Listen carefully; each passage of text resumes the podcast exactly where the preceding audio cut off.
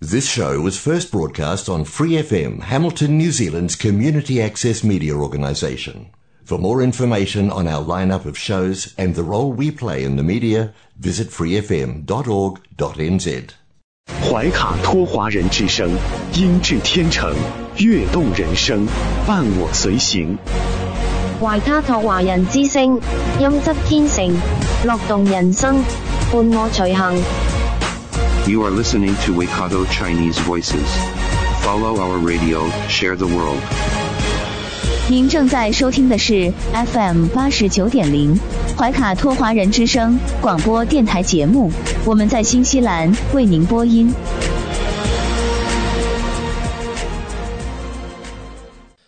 亲爱的听众朋友们，大家晚上好！您正在收听的是我们通过 FM 八十九点零和微信公众服务号博雅文创为您并机播出的怀卡托华人之声黄金时段的华语广播电台节目。时间来到了二零二二年十月三十一号星期一晚上的七点钟，在接下来两个小时的黄金时段，将由我奥斯卡还有我的搭档小峰轩轩为您共同带来。首先和您见面的栏目是您熟悉的《中新时报》特约播出的新闻晚班车。天涯不遥远，世界在耳边，声音通四海，资讯传万家。怀卡托华人之声新闻晚班车，聆听中国，感知世界。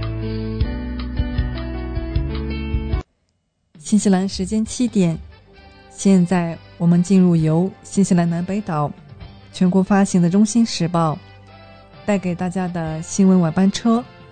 在接下来的十分钟里，小峰和奥斯卡与您一起回顾新西兰国内新闻。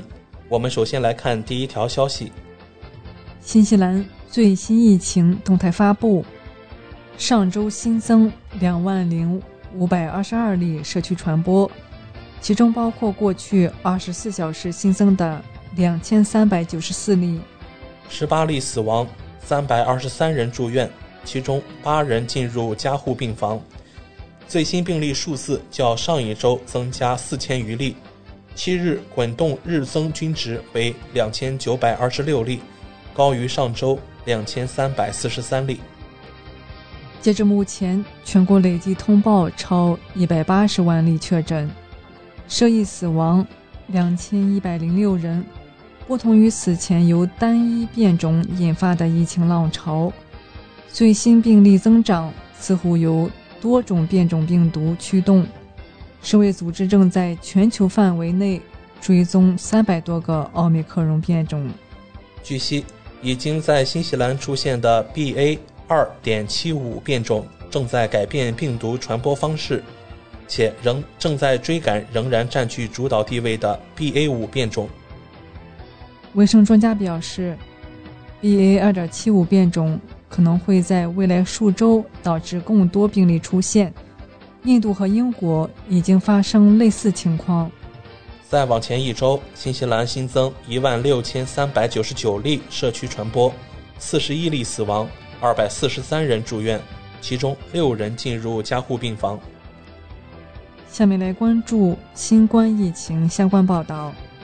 今年第三波疫情或许正在逼近，新的新冠感染病例在一天内增加了一千五百多例。上周三的时候，卫生部在新西兰报告了三千九百二十三例新的奥密克戎病例，前一天有两千四百一十人感染。上周五下午一点后发布的病例低于昨天的总数，但在二十四小时内仍记录了三千五百七十五例感染病例。上一次单日病例数约为四千例，是在八月十七日，即新冠限制解除前一个月。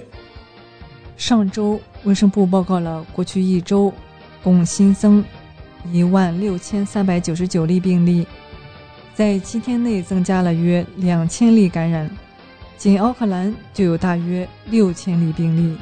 截止上周一午夜，新西兰各地的医院有两百四十三人感染了这种病毒，其中六人在重症监护室。自九月病例数量较少时，政府解除了许多限制以来，这一数字一直在上升。卫生部还报告了四十一人死亡，其中包括一名十至十九岁的人。自2020年疫情爆发以来，目前已有2095人因新冠肺炎死亡，其中2000多人发生在今年。虽然 BA 四、BA 五仍然是新西兰的主要变体，但废水监测显示，最近在西奥克兰、罗托鲁瓦和波利鲁阿发现了一个新的子变体 BQ 一点一，还有一个 XBB 的例子，它是一种重组变体。由来自其他两个子变体的遗传物质组成。上周，流行病学家迈克尔·贝克表示，鉴于海外的疫情趋势，今年第三波疫情可能会袭击这个国家，但目前尚不清楚它会有多大。尽管新西兰即将进入夏季，但这些季节变化并没有影响此变体，因为它们具有很强的传染性。此前，新冠建模专家大卫·韦尔奇将第三次病例激增描述为令人费解的画面，其中包括一系列因素，包括放松限制、减弱免疫力和棘手的新子变量。看起来病例翻倍时间大约在三周左右，并且没有迅速上升，这可能意味着即将到来的浪潮将比第二波更小和更短。与此同时，上周吉斯伯恩区报告了四十一例新病例，并指出该地区的平均每日感染人数正在上升。我们的浪潮仍在继续，我们的成人和最脆弱的人因此生病并住院。卫生当局在社交媒体发帖说，目前新西兰政府宣布将解除大部分新冠的限制。澳大利亚最近取消了对感染者进行隔离的要求，以及卫生和老年护理设施中的戴口罩规定。他们继续敦促人们确保他们接种疫苗，包括加强疫苗。新西兰当局对隔离和戴口罩措施的下一次审查将于十一月底进行。关注新冠疫苗报道，专家警告，新冠疫苗可能影响女性经期。包括导致经血增多或经期延长的情况。欧洲药品管理局建议把影响女性经期列入信使核糖核酸疫苗的副作用之一。据报道，欧洲药品管理局表示，根据所收集的数据，有女性在接种辉瑞及莫德纳第一剂、第二剂和追加剂疫苗后，出现经血增多的情况。当局审查数据后认为，经血增多与这些疫苗有关联。尽管如此，当局也指出，没有证据显示一些人的经期紊乱会对生殖和生育能力产生任何影响。中东和北非数据显示，接种新冠疫苗后，约百分之六十六点三的女性报告月经异常。下面来关注总理动态。上周五。总理和他的南极洲的旅行团不得不在南极基地多待一晚，因为他原定乘坐的飞机在跑道上发生故障。阿德恩的发言人说，总理将在周六晚些时候从专飞机返回新西兰。这是总理在南极之旅中遇到的第二个小插曲，因为他最初飞往南极洲的航班因天气状况不佳而被迫掉头。阿德恩前往南极洲是为了庆祝斯科特基地六十五周年。他的政府最近为该基地注入了三点四四亿纽币的重建资金。斯科特基地是新西兰南极科考站，于一九五七年建立，位于南极罗斯岛附近，距离新西兰南岛约三千九百公里。这不是我们老旧的飞机第一次让新西兰总理在国外旅行时受困。二零一六年，时任总理约翰基作为一个贸易代表团的成员前往印度，由于一架七五七飞机因机械问题两次未能起飞，而在澳大利亚搁浅。二零一九年，现任总理再次被暂时滞留在澳大利亚。当时准备将阿德恩和媒体成员从墨尔本带回家的757飞机，因飞机电脑错误而无法起飞。关注行政新闻，前工党政治家和奥克兰市长菲尔高夫表示，他被任命为英国高级专员，这受到了各方面积极的欢迎。出乎意料的是，外交部长纳纳亚马胡塔昨天宣布，菲尔高夫将成为新西兰在伦敦的下一任高级专员。高夫在工党任职三十二年期间，负责外交、贸易和国防事务。他将于一月担任这一新职务。他说到目前为止，他已经看到了各方积极的回应，包括来自国家党和行动党的领导人。重要的是，你在做这份工作，你是代表新西兰做这份工作。希望你能把你所获得的技能和经验结合起来。他说，他在多个领域的广泛经验将帮助他进入公务员可能无法进入的地方。但我将与非常专业的工作人员一起工作。过去，我曾公开将外交部评为我们公共服务部门中最专业的部门之一。当被问及前议长特雷弗·马拉德被任命为爱尔兰大使时，高夫表示，他将为自己的角色带来专业精神和能力。我希望他会抛开党派之争，他会以专业的方式完成这项工作，而且没有人怀疑他有真正的才能来发挥这个作用。此前，新西兰已经与英国达成贸易协议。高夫表示，他已经在惠灵顿与行业团体会面，告诉他们。当他在伦敦担任职务时，他可以增加价值。他为我们提供了一个使我们的市场多样化的绝佳机会。英国是世界第五大经济体和我们的第六大贸易伙伴，因此，尤其是早期的乳制品、葡萄酒和蜂蜜，以及我们的金融服务，机会就在那里。我的工作将是帮助新西兰人民。利用自由贸易协定所提供的优势，英国人也热衷于加入跨太平洋伙伴关系全面和进步协议。高夫说，目标是鼓励更多的成员让英国参与是件好事，但英国必须达到最初成员设定的标准。下面来关注民生新闻报道。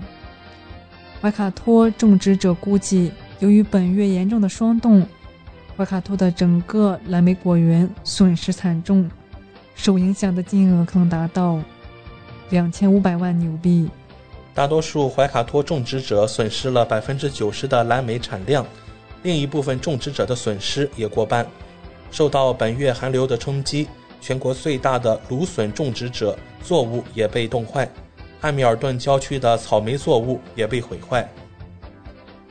怀卡托种植者说。该行业的一些人正在想办法弥补损失。对一些以此为生的种植者来说，不得不转向并思考他们还能做什么，他们有什么技能，还有什么其他的兼职工作。怀卡托种植者表示，霜冻的影响可能使多达四百名种植者和季节性水果采摘者在接下来的几个月里没有工作。毕竟。收获季节一直持续到三月或四月。更艰难的是，这些人不是持工作假期签证或公认的季节性雇佣人员，这些人是汉密尔顿的永久居民，他们的孩子在这里上学。搬到另一个地区去采摘不同的作物，对他们来说真的不是一个选择。从业者试图在果园的其他地方为员工创造工作机会。圣诞节前会有足够的蓝莓出售，因为它们是在大棚内或其他地区种植的。圣诞节后可能会有轻微的短缺，对主要出口市场澳大利亚的供应也会减少。以上就是今天新闻晚班车的内容，接下来将进入每周一晚上由纽华特产特约播出的一档有关新西兰特产的推荐栏目《纽华好物》。更多精彩马上回来。中新时报 Asia Pacific Times，新西兰南北岛全国同步发行。关注天下，服务新华，即刻关注官方微信公众服务号“中新华媒”，在线读报、华语广播、视频报道，应有尽有。您关心的时政新闻，您关注的生活爆料，您想知道的商业资讯，您想了解的社会百态，离不开您的《中心时报》。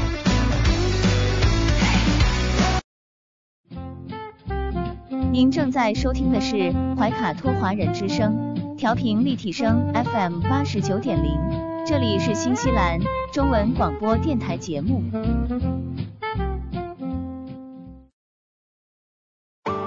上有天堂美景，下有纽华精品，品澳新美味，享时尚生活。纽华特产，生态领先，欢迎进入纽华好物花园，让我们一起种草吧！选全球特产，还看纽华好物。各位怀卡托华人之声中文广播的听众朋友，主播奥斯卡问候大家晚上好，感谢您继续关注我们的节目。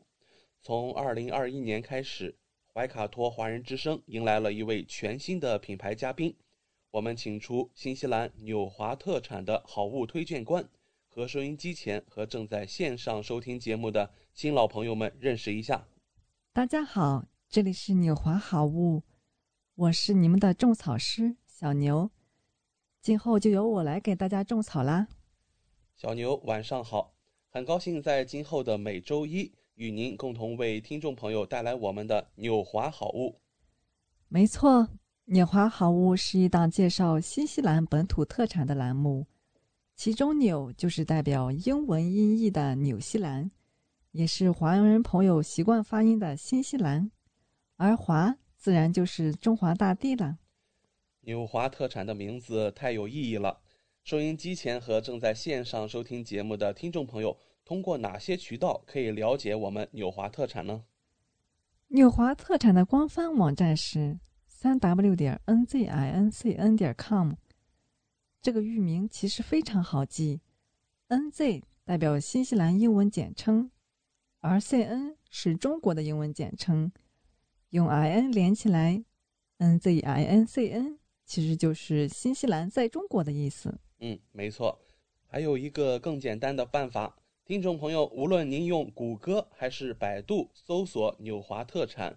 点击排名第一个搜索结果，就进入我们的官方网站了。是的，大家有什么不明白的，也可以添加我们的微信号“纽华”的汉语拼音全拼 “n i u h u a”，很乐意为大家解答。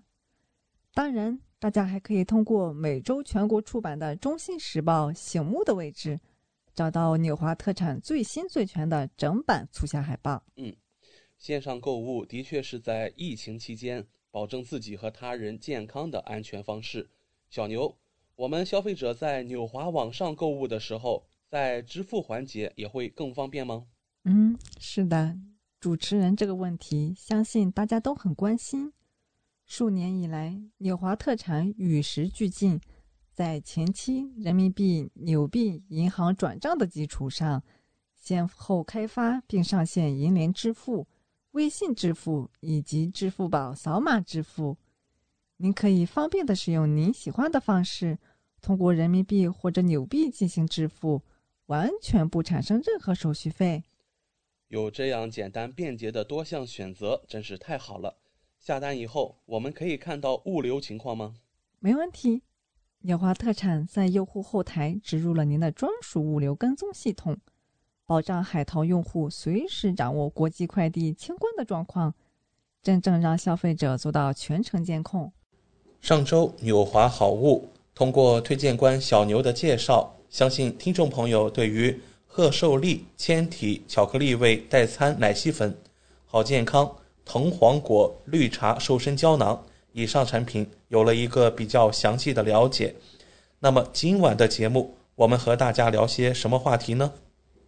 你的肌肤每天都在受伤害，手机、电脑辐射、加班熬夜、作息不规律、紫外线光照、使用垃圾食品，那就需要我们的月光宝盒原花青素胶囊。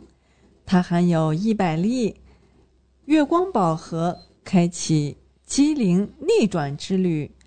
它是葡萄籽中的爱马仕。减少伤害，选择原花青素，能够防止胶原蛋白和弹性蛋白分解，帮助胶原蛋白生成，健康头发和指甲，淡化色素沉着，缓解腿部疼痛、沉重感症状，还可以提高耐力。针对业余运动员提高耐力，还可以保护眼睛和血管健康。谢谢小牛的介绍。那么我们想知道了，什么是原花青素呢？原花青素是一个自然衍生的健康中有隔离的原花青素低聚体的基础上的补充，能帮助胶原蛋白生成，保护心脏、眼部健康。减少自由基伤害，增加血管弹性，保持皮肤弹性。让我们来揭秘月光宝盒葡萄籽中的爱马仕吧。原花青素发现者亲自认证的。一九四八年，法国教授第一次从植物中发现原花青素，发明了严格的提取方法，并且申请了专利。被植物营养学认证机构所认证，采用的是世界精确的质量控制方法来确保稳定的组合。只有获得专利授权的产品，才能在包装盒上标注低聚花青素标签。它经过三次提取，纯度更高。不是所有的花青素都是。低聚花青素，买葡萄籽就要认准低聚花青素。花青素经三次提取，纯度更高，效果更好。普通的葡萄籽只是一次提取，好一点的葡萄籽呢是二次提取。我们的月光宝盒就是三次提取，提取的是低聚原花青素。它选用法国优质的葡萄原料，好葡萄才能提取优质葡萄籽。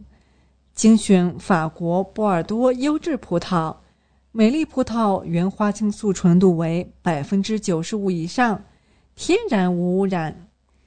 台式科学配方，一盒就等于三瓶。月光宝盒添加维生素 C 和二氧化硅。减少弹性蛋白和胶原蛋白的流失，帮助胶原蛋白合成，减少岁月的痕迹。月光宝盒含维生素 C 四十毫克，二氧化硅二十毫克。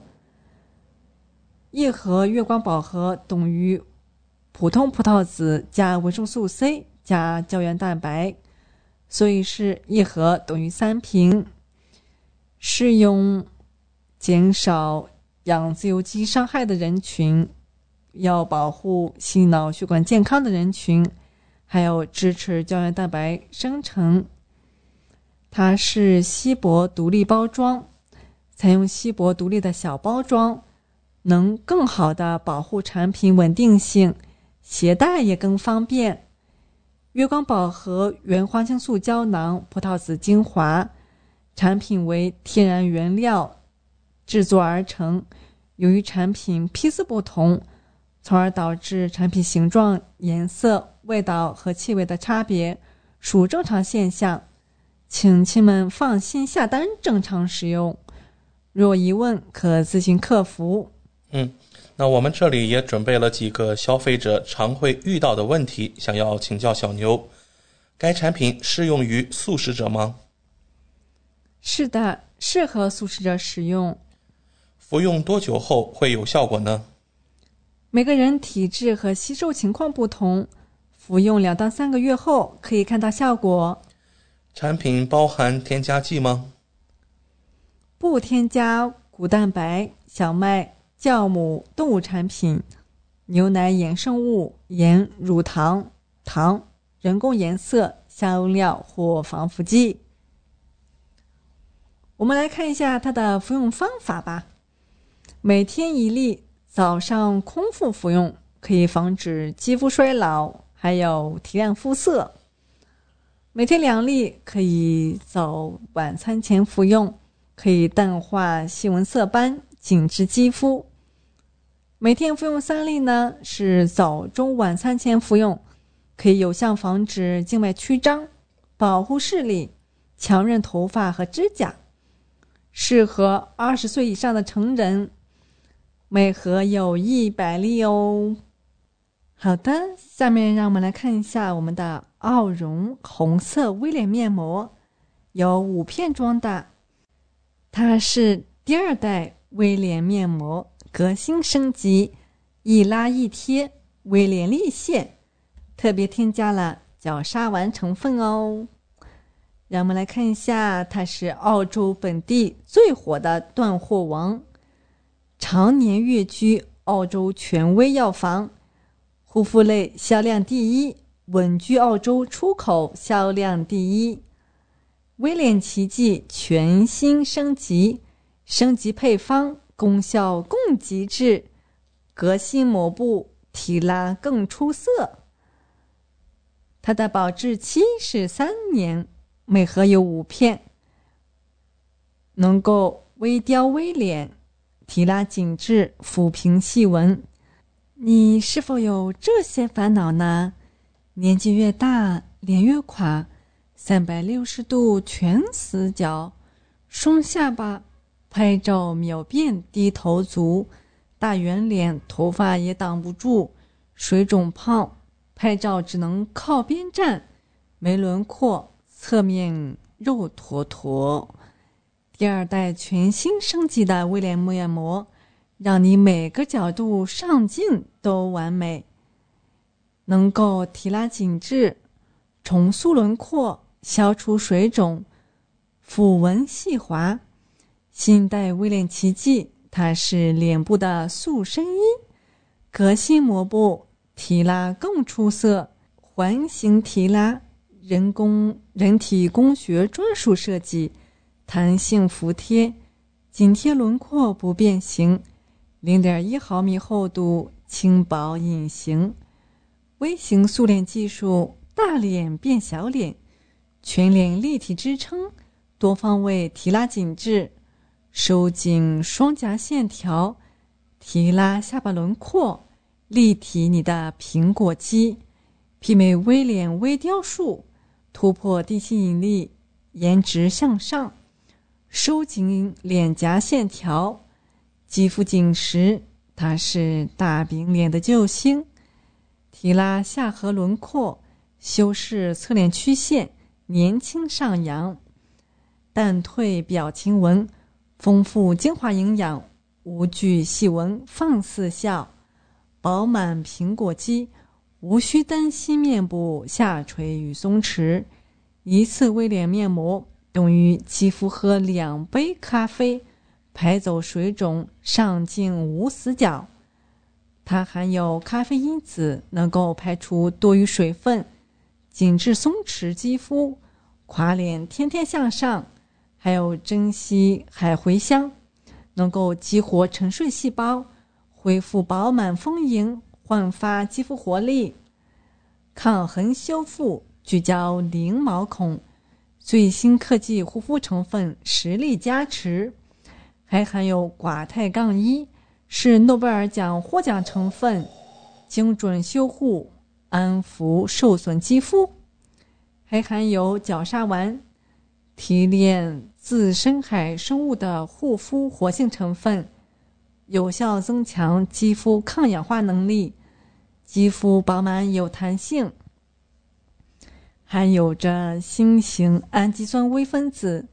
更易于渗透至肌肤底层，舒缓肌肤，减少细纹。三百六十度的小 V 脸，勾勒年轻范，锁定脸部松弛黄金三角区。精纯创颜洋甘菊、肌绿美等，微脸极致复合能量，渗透基底，修护松弛问题。正面、侧面无死角。再现微脸轮廓，革新膜布出众肌肤塑身衣，有着澳洲独家提拉膜布，革新膜布环形提拉，百分之百北美红杉木木浆织成，天然亲肤，优秀复原力，柔软舒适，有着高倍的吸附力，紧致弹润。纳米纤维容纳多倍精华，留住肌肤水分，着效持久。独家裁剪设计，卓越微脸，摆脱重力束缚，创新裁剪技术，为脸型塑造提供五倍支撑、立体塑形，专属你的微脸面膜。十四天蜕变心肌，皮肤改变看得到。使用第二天能够消除水肿，第五天饱满平骨肌，第十天淡退法令纹，第十四天提拉下颌线。好了，今天就给大家介绍到这里啦。感谢纽华好物推荐官小牛的精彩介绍。节目尾声，主持人奥斯卡照例要给大家争取福利了。今天有哪些给怀卡托华人之声？电台听众专属的优惠活动呢？纽华特产一定不让大家失望。最近纽华的新西兰仓还有一件包邮、整单包邮清仓大促活动。首先，只要您在纽华特产网站注册自己的账号，系统将会直升一级 VIP 账号，不需要通过任何前期购买架构。就可以直接看到比注册前更优惠的实体价格。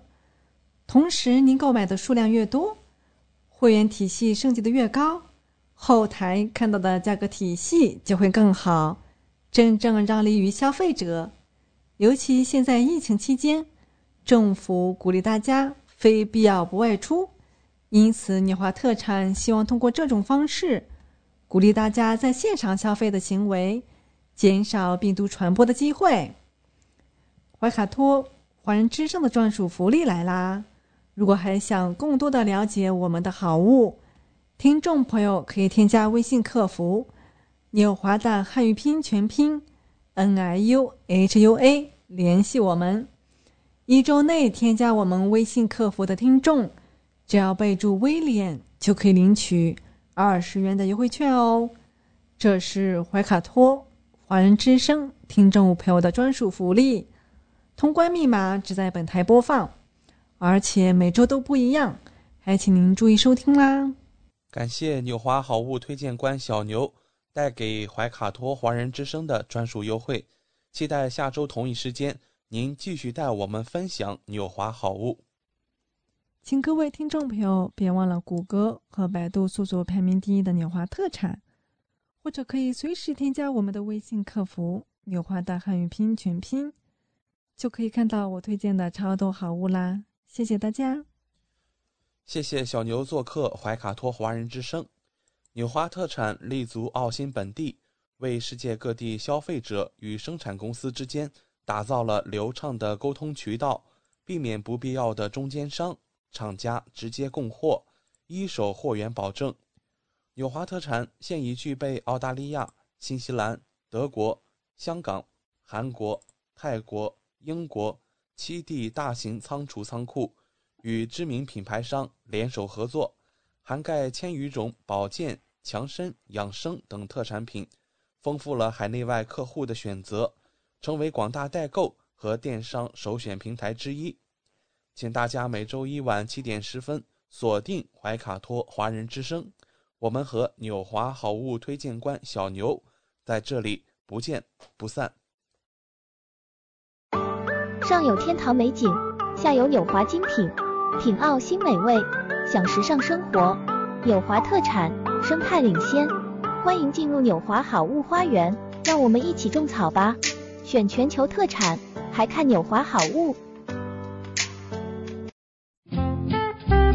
您正在收听的是怀卡托华人之声，调频立体声 FM 八十九点零，这里是新西兰中文广播电台节目。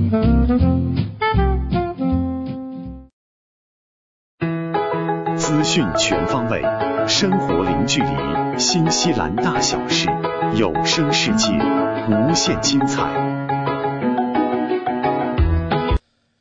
听众朋友，大家晚上好。很高兴我们在这个寂静的夜晚和您在空中电波相会了。现在我们来到了新西兰大小事节目单元，在这里我们和您分享发生在怀卡托周边以及新西兰全国的大型新闻资讯，希望今天的节目能够带给您所关心的、所感兴趣的新闻内容。我是今晚主播奥斯卡。首先，我们今晚大小事把目光，呃，聚焦到我们新西兰总理的一些传闻身上。那就在上周啊，我们媒体报道了有传闻称，总理杰辛达·阿德恩会在明年大选前辞去工党党魁一职。那么就在今天呢，总理当事人出台回应了有关传闻。阿德恩今天在采访时表示，现在并没有辞职的计划。他说。我没有计划改变党魁的角色，现在正澄清谣言。我也没有要搬去新普利茅斯。最近有民调显示，优先党在超过支持率百分之五的门槛线后，会再次成为造王者。对此，阿德恩表示，未来数月还会出现更多民意调查，现在预测还为时过早。战略性投票总是存在风险。关于企业海外招聘难的问题，总理回应无法对个别招聘人员的经历进行评论，但他强调，与其他国家相比，新西兰所受到的膨胀通胀影响最少。签证处理的时间也正在缩短，1.7万人获得工签入境，我们有7万名雇主获准从海外招聘。新西兰经历了通胀加剧，但我们有工作要做，要去展现积极的一面。所以我会和贸易代表团一起出访。人才短缺已经是一个全球现象，各国都在竞争。而关于新西兰网红夫妇在伊朗被扣押一事，总理称，政府投入大量外交工作，促使两人被释放，并强调新西兰对伊朗的立场非常明确。总理说：“我们对发生的事情表示谴责。”呼吁对年轻女孩的死亡展开独立调查。阿德恩口中的年轻女孩是一位二十二岁大的女性，她因为头巾佩戴不合标准而遭伊朗警方逮捕，并在拘留期间猝死，在当地引发大规模抗议浪潮。总理说：“我们正在研究还能做些什么。只有少数几个国家将伊朗警卫定为恐怖组织，我们会继续研究。”如何升级应对措施，并提出关切。与此同时，总理阿德恩警告新西兰民众不要前往伊朗。对外国旅客来说，这是一个危险的环境。我再次重申，不要前往。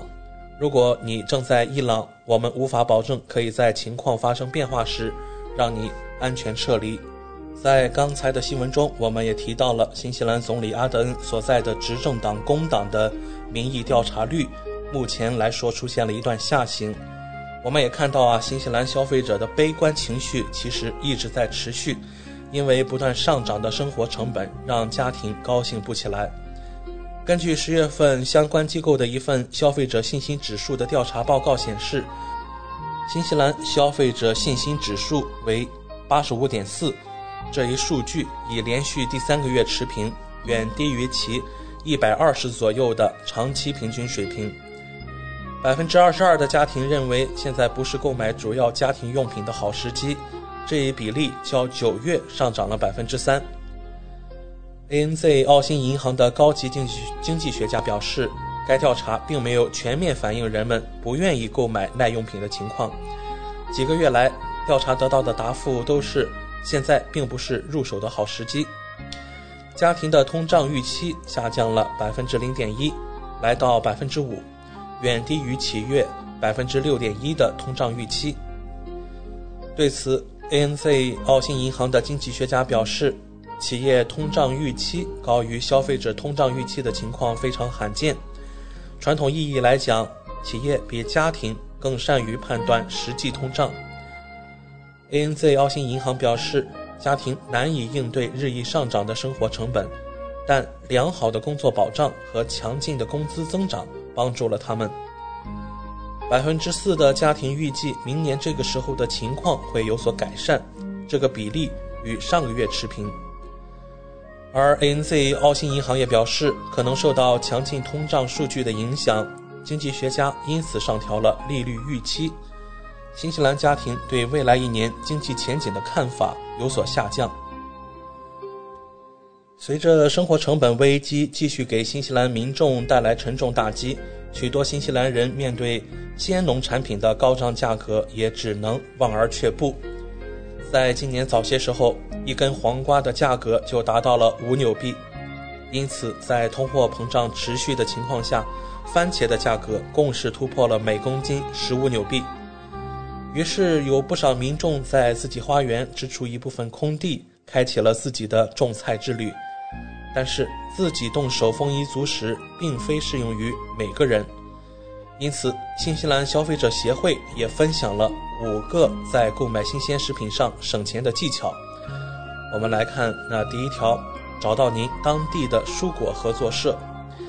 新西兰消费者协会建议那些因为新鲜蔬果价格而感到头疼的人，可以找到一些社区团体，从当地供应商那里采购水果和蔬菜。并以非常实惠的价格购买到新鲜的事物。那在这里也和我们听众分享一下，有一个网站 Food Together 是一个提供有关新西兰合作社信息的网站。您可以从 Food Together 网站中查找您附近的水果和蔬菜合作社。新西兰消协给出的第二个建议：选择冷冻或罐装的食物。通常来说，人们往往拒绝冷冻食品是因为担心它的成分相对比较新鲜的食物会大打折扣，其实并不然。冷冻和罐装食品和新鲜产品比较呢，因为农产品在收获后会迅速包装，所以冷冻食物通常可以保持原有食品的营养价值。冷冻食品和罐头食品通常也比新鲜产品便宜很多，而且它们的保存时间要长得多。可以说是一举双得。当您购买罐头食品时，只需仔细检查成分表，以确保您购买的是没有添加额外糖或盐的健康罐装食品。新西兰消协给出的第三个提示：购买瑕疵产品。选择产瑕疵产品，并非是鼓励人们去购买有质量问题的产品。在新西兰，每天都有数量惊人的可食用农产品被浪费掉。仅仅因为他们在超市货架上看起来不够好看，那么也有一些相关网站啊出售品相不好但价格很好的蔬果瓜菜，还有我们日常呃经常看到的康当超市也推出了具有相同想法的一些货柜。虽然这些食品的外貌看着有些不合时宜，但是买到物超所值的食物的好方法就是。选择一部分有瑕疵的食品。我们来看新西兰消协给出的下一个提示：选择农贸市场进行采购。通常，农贸市场或蔬菜水果店以低于超市的价格出售新鲜农产品，因为他们专注于当季和当地可用的产品。你也可以在新西兰消费者协会网站上找到有关你所喜欢的蔬菜何时应季的相关信息。消协给出的最后一个提示：寻找社区的帮助。即使您住在公寓或出租屋中，你也可以使用社区花园，在那里您可以照料一块土地并种植农产品，或者在公共委员会询问您的社区，了解当地园丁是否有任何多余的农产品可以用于分享。同时，新西兰消协会为您提供一些必备的知识，教您如何让。购买的食品能够储蓄更久的时间，这是减少浪费并确保您不会浪费钱的好方法。在今天新西兰大小事的节目尾声，我们再和大家快速分享一则今天新西兰统计局公布的最新调查：如果新西兰发生了自然灾害，五分之四的家庭会因为缺乏准备而面临风险。这份调查显示。新西兰全国仅有百分之二十一的家庭对自然灾害做好了准备。这些准备工作包括有长达三天的应急食物和水源，制定好了疏散计划，知道该去哪里，家庭成员之间知道该如何联系对方。统计局的幸福和住房统计经理表示，虽然大多数家庭都有足够的食物储备，但只有大约百分之五十的家庭有足够的水源。当发生了自然灾害，家庭需要有三天的充足水源，相当于每人至少九升水。我们再来看，那根据该报告的排名显示，惠灵顿在应急工作方面做得最好，当地有百分之三十六的家庭可以充分应对自然灾害，而奥克兰的排名却垫底，当地仅有百分之十四的家庭准备充分。据悉，在二零零八年至二零一二年期间，对自然灾害有所准备的家庭数量激增了近三倍，但自此自此之后啊，便一路下滑。二零二一年的占比仅为百分之二十五，远低于二零一二年的百分之四十。相关部门指出，在经历了二零一零年和二零一一年坎特伯雷地震以后，越来越多的家庭开始应急灾害进行相关准备，但十年过后，大家的防御心态又放松了。这份调查显示，年轻人对自然灾害的准备最不充分，其次是租客。但其中三分之一在乡村地带生活的租客进行了应急准备，而生活在城市中的人，仅百分之十九的家庭有所准备。以人口划分来看，毛利人在这方面的意识显著提升，其中百分之四十八点六的毛利家庭表示，他们有足够的水源可以撑过三天；百分之八十点四的毛利人表示，他们有足够的食物可以维持三天。这两项数据都高于2014年的相关调查。如今，随着气候变化的加剧，新西兰在过去几年频繁发生地震和火山震动，海平面也在不断上升。未来几年，对于自然灾害的预防已经变得越来越重要。好了，以上就是今天新西兰大小事带给您的全部内容了。我是今晚主播奥斯卡，我们还有更精彩的节目等待着您，请不要走开。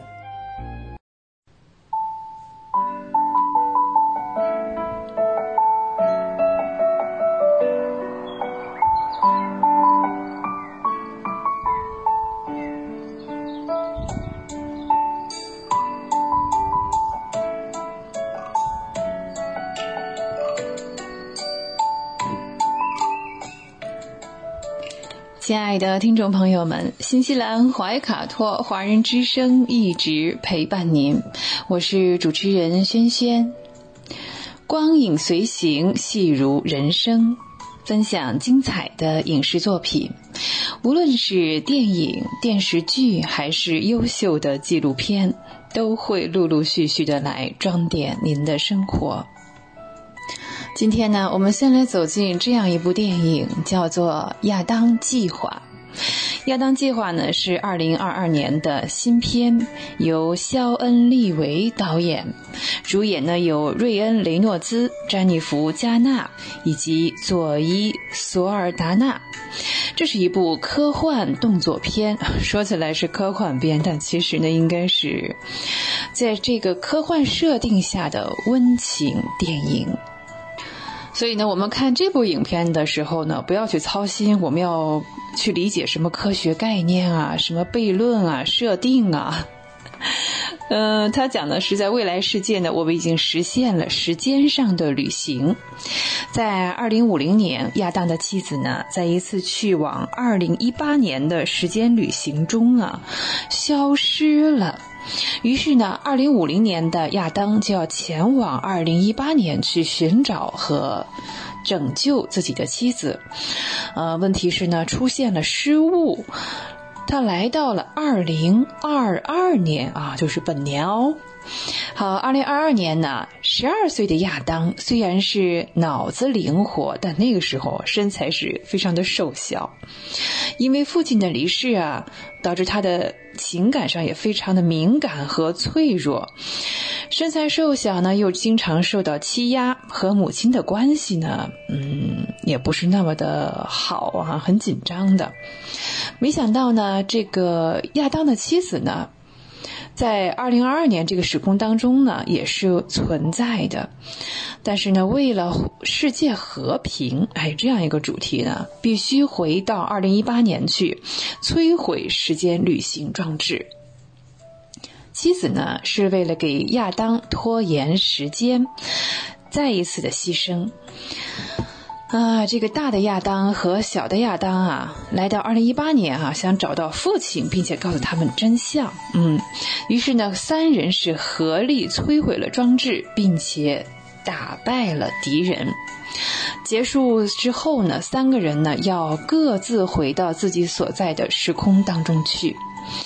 父亲呢，也许这是因为知道自己不久就要去世了，嗯，决定呢花更多的时间来陪陪家人，说不定还能避免这个死亡的发生啊。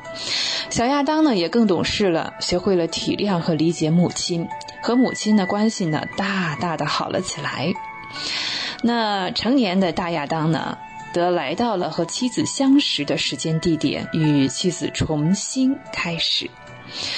要这么说，整部影片的情节哈还是挺简单的，脉络也是比较清晰的。开头我们似乎看一看啊，能猜到结局的那种了哈。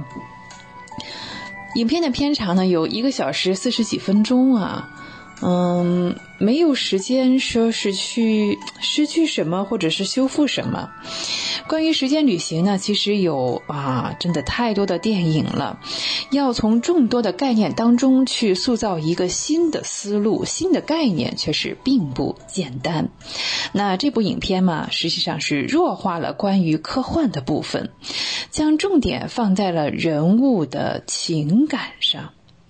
在观看的过程当中。我们完全不会去深究啊，说这个科学理论的设定是否合理，嗯，根本就不会纠结在这件事情上。如果相同的自己啊与自己相遇，会不会改变我们的人生轨迹呢？不知不觉当中啊，每个人在观影的时候也被带入了这个这个话题当中。如果进行时间旅行，听众朋友们。不知道你们会选择去哪一个时空呢？影片中啊，成年亚当与小亚当这种碰撞是相当的奇妙。大亚当呢知道所有关于小亚当的事情，小亚当呢对成年亚当非常的好奇，而他们明明是同一个人，呃，却是完全不同的两种类型。成年的亚当呢，想回到过去，他是为了寻找和救助妻子；小亚当呢，想去往未来，那纯粹是孩子的好奇心啊，对未来的向往，好奇啊，自己是怎么变得哇这么强壮的，这么瘦小，自己将来会变得这么这么强壮啊？好奇啊，自己还会结婚，还有太太，嗯。这个事情呢是天机不可泄露哦，所以成年亚当呢也不能说多了啊。对这件事不能说太细啊。好，小亚当的一举一动啊，都可能会影响到对，就是他现在的存在。嗯，所以最好还是不要去干涉啊。然而，连接过去与未来的是什么呢？当然就是现在哦，是当下。如果真的有时空旅行，对当下满意的人，还会不会说啊？我要去看看未来，我要再回到过去去改变什么？自己和爱人是否会白头到老？自己的子孙啊，是不是过的嗯什么都不缺的好日子呢？那对当下不满意的人，想想，可能。会更多的选择回到过去吧，是改变现在的这种状态，告诉自己不要再走那些错误的道路，不要再做那些错误的选择。总而言之啊，这个亚当计划呢，嗯，可以作为一部这个解闷儿的哈爆米花电影来看，啊，如果以这个标准来说呢，啊，它这个分儿还是还是可以的哈，还是及格的。至于其他的，嗯，我想也是仁者见仁，智者见智啊。好，我们聊过《亚当计划》这部电影之后呢，再来看一下纪录片。最近呢，中日合拍纪录片《宝藏》在开启了这个看片会。是今年是中日邦交正常化五十周年。至此之际呢，由云南省人民政府新闻办公室、中国新闻社、日本大富电视台联合设置发行的纪录片《宝藏》。这部纪录片《宝藏》呢，分为上下两集，总时长呢是六十分钟。纪录片的音乐呢，真的是可圈可点，是由两组音乐人一路放歌起舞，到云南采风啊，呃，展示了当地的风土人情以及繁荣和谐的真实生活场面，以及呢这些呃场面之后震撼人心的精神力量。值得一提的是呢。《宝藏》这部纪录片呢，还有藏族音乐人像热西、才让旦以及音乐人吴俊德，他们是一起走进了丽江，还有迪庆采风为线索，先后采访了古稀之年仍在传承民族文化的。丽江纳西族东巴，还有像国伟啊、金沙江畔的古渡口，还有最后的摆渡人，以及外出求学又回到故里传承传统文化的藏族青年扎西培楚，以及呢，独克宗古城当中呢弘扬唐卡文化的画师华旦南家等等。这是上集啊，那在下集呢，就由云南著名的藏族歌唱家央金拉姆与她的丈夫、女儿展开另一条路线，是共同寻访故里迪庆啊这样一条主线，展示了百岁老人坚持锅庄舞的传承，父子两代人呢共同守护滇金丝猴，以及子承父业传承的是悉尼黑陶制作工艺。新迪庆人在塔城安家经营民宿啊，以及藏族妇女啊，通过手工艺品让一个古老的村落又重新焕发出生机等等各种各样的故事。在看片会的现场呢，影片获得了专家们的肯定。影片巧妙地用音乐人寻访的方式串联起云南和西藏啊这地区的宝藏们，呃，用于像国外的这些观众啊，他们更易理解和接受的方式来讲述普通人的故事。敬畏自然，坚持传承，哎，格外彰显了这样的主题。同时，社会发展、民族团结的深层主题也是和谐统一的表现。这我们要说这部纪录片，呃，宝藏纪录片真的是一个宝藏。就像习近平主席所说哈，嗯，全国各族人民要像石榴籽一样紧紧的团结在一起。我们一直都是一个统一的多民族国家。宝藏所传达的精神令人感动，向云南广袤的大地孕育出丰富的物产，这些物产又养育了当地的各族人民，而人的精神，这是这片土地上最大的。宝藏，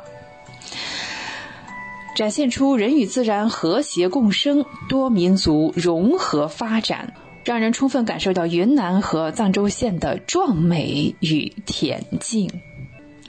看到这样一部纪录片呢，啊，它的制作团队的，年轻人是蛮多的，让人非常感动。我们期待着大家能拍出更好的作品。这部纪录片呢，将在日本大富电视台黄金时段首播，此后呢还会重播，并且在中国新闻网以及多个国家媒体平台会陆陆续续的播出。也欢迎听众朋友们成为观众朋友们，嗯，好好欣赏这一部宝藏纪录片。好，光影随行，戏如人生。轩轩又要与您说再见了，非常感谢您的时间。怀卡托华人之声与您常相伴，再见。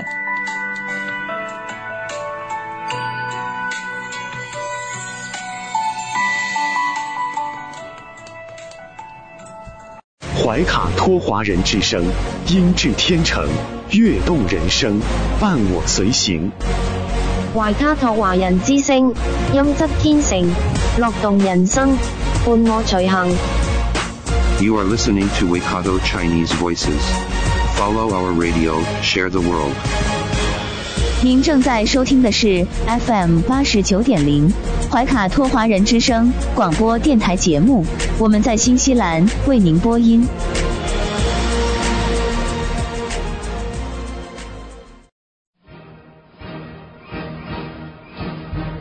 观点改变生活，动态触手可得。中新时报特约节目《全球新闻纵览》，关注大千世界，传播价值资讯。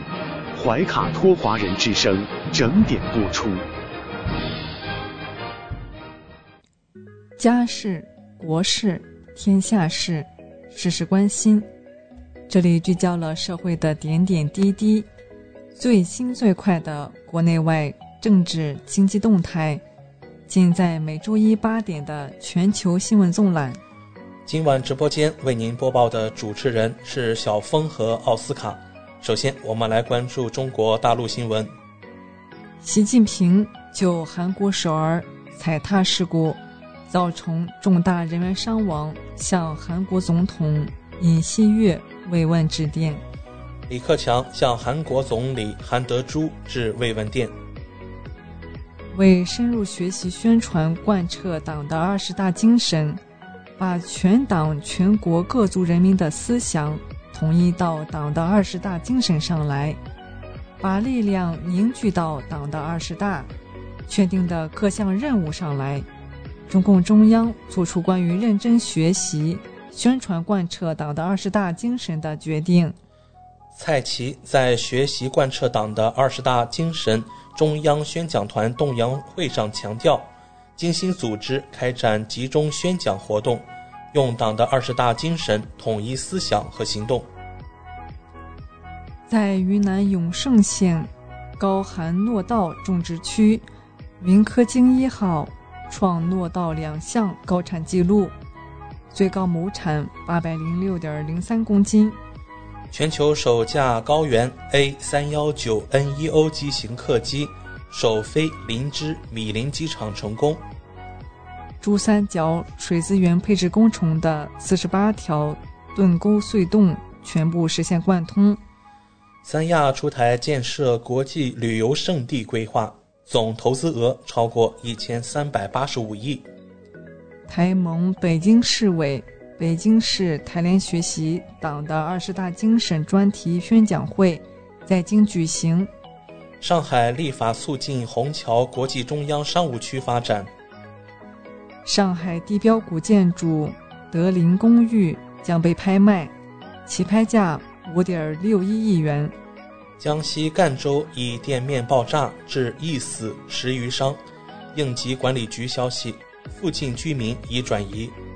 辽宁省首届职业技能大赛闭幕，七十二位选手斩获金银铜牌。二零二二成都马拉松启动报名，将于十一月二十日开跑。陕西商洛首次发现加拿大一枝黄花，对生物多样性构成严重威胁，计划统一挖除并焚烧。带来一组经济新闻。工信部印发《网络产品安全漏洞收集平台备案管理方法》，自二零二三年一月一日起施行。疫情影响，油价高企，五大航司前三季巨亏七百八十五亿。格力电器消息，第三季度净利六十八点三十八亿，同比增长百分之十点五。带来一组疫情新闻。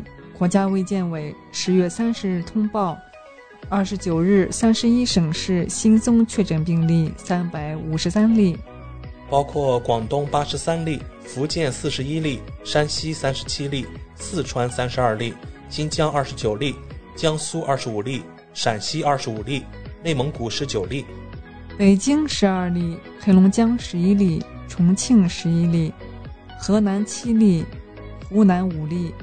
云南四例，甘肃四例，辽宁三例，山东三例，青海两例。新增本土无症状感染者一千五百六十六例，其中新疆二百四十八例，广东一百九十五例，福建一百六十八例，黑龙江一百三十六例，内蒙古一百零三例。郑州消息：富士康厂区未发生重症感染现象。当地政府已向郑州富士康派驻工作组。郑州富士康连发三条通知：员工去留自愿，开展员工返乡意愿登记，将点对点接送返乡。大量富士康员工徒步返乡，有员工徒步十小时后到家隔离。用最短时间实现社会面清零。河南省省长、郑州市委书记在郑州检查督导。北京发现河北一商贸城关联病例二十七人，涉及北京市七个区多个商场商铺。法治方面。中国出台《黄河保护法》，守护母亲河。新修订的畜牧法加强畜牧业绿色发展。多名二十届中央纪委委员的新职务公布。一到九月，全国纪检监察机关处分四十点七万人，省部级干部四十八人。北京市卫健委原主任于鲁明。涉嫌受贿案被提起公诉。江西文旅厅原厅长李小豹被双开。广东省肇庆市委原书记范忠杰接受纪律审查和监察调查。军事方面，中国海军第四十二批护航编队组织反海盗演练，锤炼应急出突能力。文体新闻。前三季度，全国规模以上文化及相关产业企业营业收入同比增长百分之一点四。从生命起点预防罕见病，防治出生缺陷，中国产前筛查机构达四千八百多家。广西籍选手梁玉莹斩获二零二二中国好声音年度总冠军。WTT 世界杯决赛，王楚钦四比二击败张本智和，夺得男单冠军。孙颖莎四比三战胜队友陈梦，夺得女单冠军。二零二二中超联赛国家德比焦点战，山东文旅三比一战胜上海上港。业内专家表示，CBA 篮球联赛努力提升判罚质量。使比赛更加激烈精彩。港澳台方面，港澳新闻：截至十月三十日零时，香港新增五千二百一十例确诊病例。香港特首李家超表示，教师有责任培养学生国民意识。香港医务卫生局局长卢宠茂表示，新冠非流感零加零需慎重。香港海关侦破历来最大宗冰毒案，市值十一亿港元。台湾新闻：十月三十日，台湾新增三万一千五百四十七例确诊病例，新增七十六例死亡病例。台北秋季白色恐怖死难者呼吁实现祖国和平统一。国际方面，中国公民在首尔踩踏事故中四死两伤。外交部紧急处置，第一时间启动应急机制。梨泰院踩踏事件与糖果有关，在韩留学生表示，有人收到过，但扔掉了。中使馆提醒警惕陌生糖果及饮料。中国在韩留学生亲历梨泰院事故，现场堆叠了五到七层人，急进路边饭馆逃过一劫。北约秘书长斯托尔滕贝格表示：“不要让俄罗斯赢，俄罗斯的胜利将向中国传递一个信息，让中国更强大。”德媒披露访华德企豪华阵容，共有十二名德国企业代表将陪同舒尔茨出访。截至北京时间二零二二年十月三十一日二十一时二十二分。美国约翰斯霍普金斯大学统计数据显示，全球累计确诊六亿三千零一十四万一千三百二十一例，其中死亡六百五十八万九千零一十九例。美国累计确诊新冠肺炎病例九千七百四十四万七千五百三十二例，累计死亡病例一百零七万零二百六十四例。美国塔尔萨种族大屠杀遗骸挖掘工作重启，数百名非裔曾遭暴力残杀。丈夫遇袭后，美国众议院议长佩洛西首度发声，心碎并遭受精神创伤。推特将裁员百分之五十，马斯克被曝已要求经理草拟名单。俄罗斯外长表示，包括俄总统普京在内的领导层已准备好与西方对话。俄外交部称，英国专家指导乌军袭击俄黑海舰队，俄方正在制定回应措施。英国军方被指参与破坏北溪天然气管道的行动。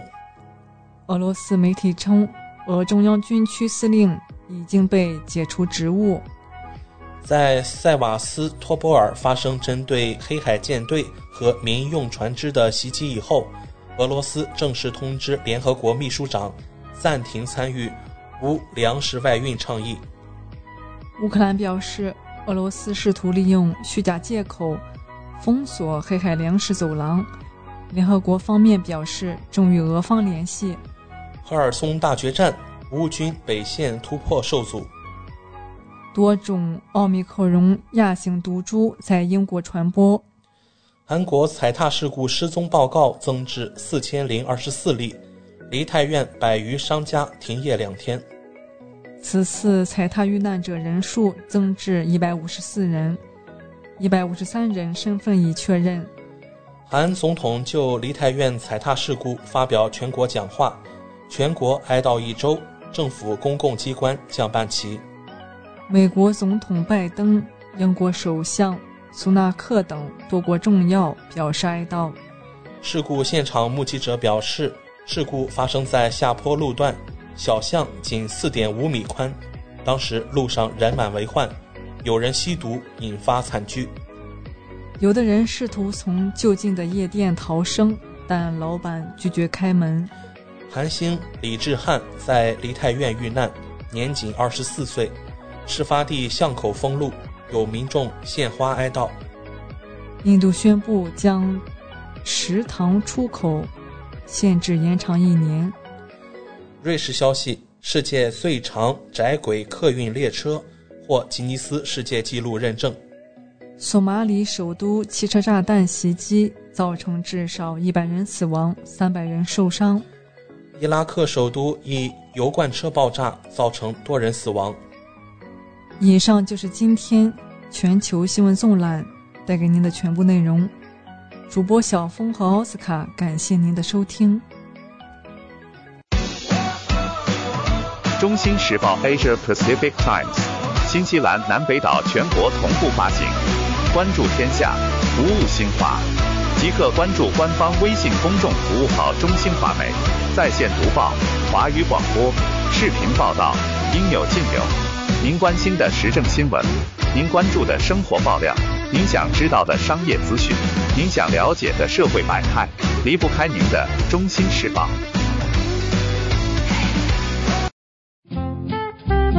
您正在收听的是怀卡托华人之声，调频立体声 FM 八十九点零，这里是新西兰中文广播电台节目。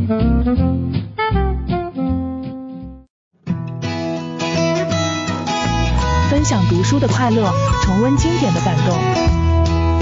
怀卡托华人之声今天读书，甄选全球文坛精品，和您一起读好书，好读书，贡品文化大餐。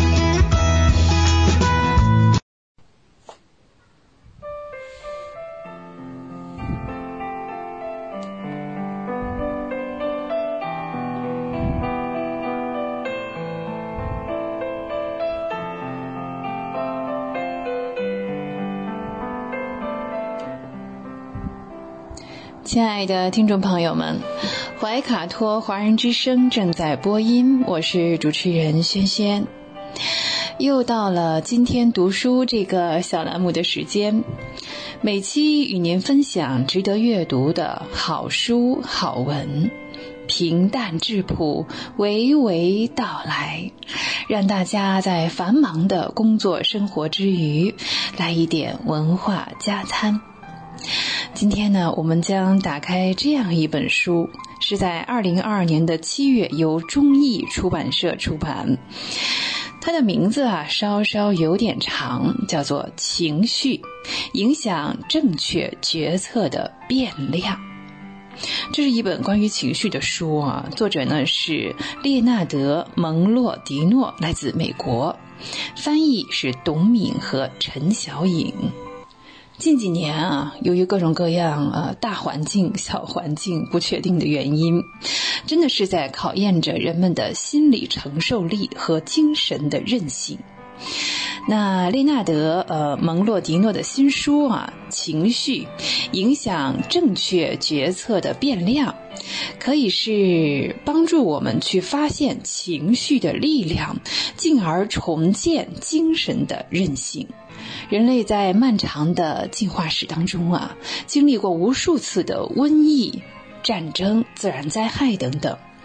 人之所以能够在大灾害之后依然存活，并且，呃，应该说是活得越来越好，要归功于人类社会的高度的韧性。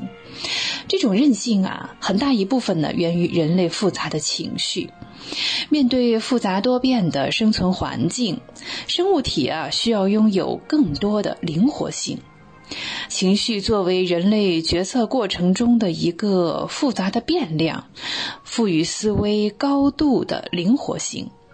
在理性思维的引导下呢，人们能够通过自身的目标和相关数据，得出有逻辑的结论。而情绪呢，当然也会影响人们对目标和数据的重视程度。在人类进化过程中，无论是我们呃现今界定的像这个积极情绪呀、消极情绪啊、正能量也好、负能量也好，都有其价值。那正如这本书当中啊所这样讲的，不同的情绪呢，是代表着不同的思维模式，都会让人对自己的判断和推理做出相应的调整。对于情绪呢，科学家们已经成功的探索出啊，它对人类进化的重要意义。像在二零零五年，美国密歇根大学，呃，芭芭拉就提出了。拓展构建理论，这一理论哈，合理的解释了积极情绪的进化原因。面对风险，人类大脑必须做出一种微妙的平衡。一方面啊，大脑需要让我们对外界充满好奇；那积极的情绪呢，会鼓励我们呃拓宽见识，探索未知。像在书中啊，曾经举过这样的例子，说快乐能够鼓励人们挑战自身的极限，并以开放的心态对待一切。快乐呢，还能让人冲破原有的思维框架，积极探索，而且呢，还能变得幽默风趣。另一方面啊。大脑呢，又需要帮助我们来规避危险，注意啊，可能面临的威胁是什么，从而阻止我们呢去这个探险啊，或者是这个探索。呃，这就是消极情绪存在的意义啊，它并不完全是否定的。例如啊，人类在恐惧状态下所做的思考，常常会造成悲观的认知倾向。那比如说，我们在漫步当中啊，突然听到类似于蛇的声音，我们会及时的逃离，出于恐惧哈，而且我们可能会想，哇呀，前面还有没有啊？会不会再遇到蛇呢？对于树林当中啊更加细微的声音啊，也持续保持着警惕。可见啊，消极情绪也是为人类的生存进化也是立下过汗马功劳的。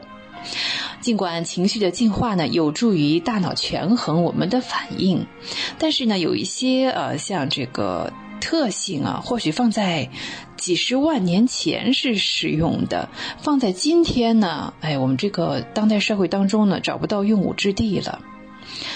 嗯，像我们的情绪机制呢，会对很多只存在于现代社会的新情况产生过度反应，引发种种问题啊。那是以消极情绪是最为剧烈吧？呃，像在情绪沉浸当中呢，啊，积极进取啊，这当然是一种非常健康的生活。哈佛大学著名的心理学家教授啊，丹尼尔·魏格纳做了一个实验，要求呢参与者想象啊，尝试着想象一只白色的北极熊，然后呢让这个尝试呢把它忘掉。结果呢，人们的思维出现强烈的反弹，脑海中啊反复的出现了这只应该忘掉的北极熊的形象，而且呢是越来越鲜明，哎呀，根本停不下来呀！哦，那魏格纳教授呢就以此基础啊，通过了一系列的后续的实验证明，用逃避压抑的方式去控制疼痛。创伤，呃，或者是其他的困境啊，会导致这方面的症状，呃，加剧，并且以更加负面的方式啊再返回来。那么，应该如何忘掉这只白色北极熊呢？积极的心理学呢给出了一个方法：我不去想它，那我去想什么呀？哎，那不想北极熊了，我们可以想孩子的笑脸。春天的鲜花，灿烂的阳光，用积极的一些体验来转移、替代和升华我们的消极体验。美国著名的心理学家、积极心理学奠基人之一米哈伊·契克森·米哈伊，第一个将这个概念提出来，并以科学的方法加以探讨的西方科学家。呃，他的研究表明呢，人在做一件事，特别是投入的时候，会沉浸其中，物我两忘，如痴如醉。那这个概念啊，描绘这种心态哈，翻译成中文叫做心流或者是浮流。那什么就是呃心流或者是浮流呢？它是一种全神贯注产生的积极心理体验。是积极情绪为主的全身心投入带来的一种状态，像包括愉悦啊、兴趣啊、忘我啊，包括一些充实的情绪等等。所以说啊，这个浮流或者心流啊，是一种美妙的复合的情绪体验。处于情绪的这个心流当中呢，人们完全意识不到时间的流逝，常常有。时间过得真快呀，这样一种感慨，而察觉不到周围环境的变化哈。那现如今呢，很多人将闲暇的时间用于玩游戏呀、刷视频啊、浏览这个娱乐新闻呐等等哈。像这样的娱乐活动啊，常常也是无法自拔，甚至废寝忘食。然而这种状态啊，这是一种假的状态，并不会让人获得真正的呃充实、振奋或者是满足，反而呢是你会后悔的哈，体验到更多的失落和空虚。这种被动吸引而非主动进入的情绪状态呢，是不能称为真正意义上的情绪浮流的。对此，心理学家布莱恩·萨顿·史密斯提出过一个解决的办法，那就是你不需要改变你的游戏啊，或者是你在看的这个视频啊、新闻啊，就是我们不要把它戒掉啊，你只需要专注游戏让你进步的方式。任何人啊，只要开始思考，哎。能够学会在面对挑战的时候，在精神上、情绪上变得更有适应能力。这个观点啊，嗯，对于我们正在展开关于积极情绪的沉浸课题啊，真是不谋而合。要对应高度不确定啊，我们需要这样一种重要的能力，就要锻造心理的韧性。那在这本书当中啊，他这样想到啊，是情绪是人类心理。工具包的一部分呢，但是因为个体的差异啊，那一些人呢生来就容易陷入恐惧呀、焦虑啊这样一种负面情绪。那今天呢，我们的生活仍然面对着像疫情啊、战争带来的高度不确定性，而这些不确定性啊，常常会引发各种消极情绪。那能否度过难关的关键，在于是否拥有一颗坚韧的心。心理学和脑科学的研究已经发现了，像大脑哈，似乎有一个开关呢，是决心开关。决心不仅能赋予我们行动的动力，就是主动的去做这件事，主动与人打交道、开口说话，而且呢，还能促进我们将自己的行动坚持到底，最终。实现目标，像长跑一样啊！一开始呢，我们要依靠自己的这个体力跑起来；中期呢，我们要依靠自己的智慧、经验和战略；到了后期，我们拼的一定是心理上的韧性。那关于提升个人心理韧性啊，第一呢，呃，要有韧性，不要任性。这是两个发音啊，呃，完全一样的词，但是意义完全不同哈。要刻意锻炼，呃，建立这个理性的防御机制，呃，不要是一遇到事情哈，马上就启启动这个本能的这种防御机制啊，就是可能不要太本能，要更理性一些。第二呢，呃，面对这种不确定的因素呢，我们要强悍化。不要软体化，不要为困境所困，为难事所难，能够跳出这种及时的、短时的快乐，提升自我效能，发生自己的优势，保持身心的健康，去追求更远大的目标。还有呢，建立更加积极的人际关系等等。第三呢，要让这种坚韧成为一种生活习惯，而不仅仅是一个目标、一个口号哟，不仅仅是一个 New Year Resolution 呢。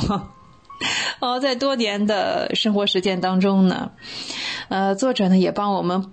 总结了一些普通人啊能够控制负面情绪、培养心理韧性的一些具体的小方法，像深呼吸呀，嗯，闻一闻香气呀，嗯，按摩一下自己的这个头部啊，等等啊，手部啊，幽默的会心一笑，哎，找朋友倾诉，运动，还可以写作哟，把自己的情绪写下来，哎，这些小小的行动如果能够持之以恒。能培养我们的情绪调节能力和抗逆境的能力。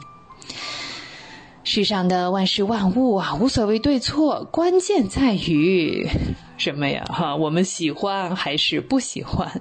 人类所有的活动啊，其实都受到情绪的影响。我们要呃，需要重新正确的认识情绪存在的意义。以乐观积极的心态来消解负面的感受，探索情绪的浮流，感受积极正面的人生价值。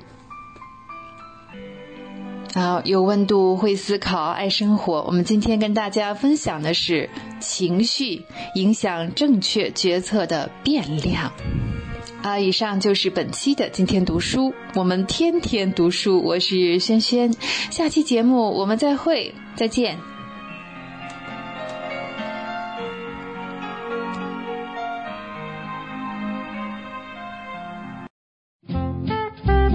您正在收听的是怀卡托华人之声，调频立体声 FM 八十九点零，这里是新西兰中文广播电台节目。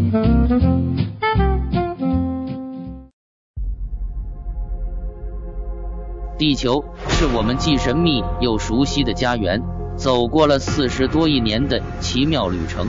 怀卡托华人之声地球传奇，了解我们对地球的探索。文明的兴衰简史，环境与人类的关系，科技的发展进步，开启一段各方角色在地球舞台演绎的故事。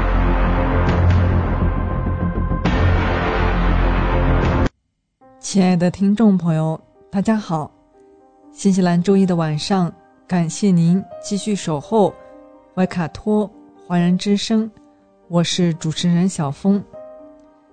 本期节目，我们将要和听众朋友们一起来分享以下几个主要纪念日，他们分别是十月三十一日今天的世界勤俭日，十一月一日明天的万圣节，十一月五日本周六的新西兰篝火夜。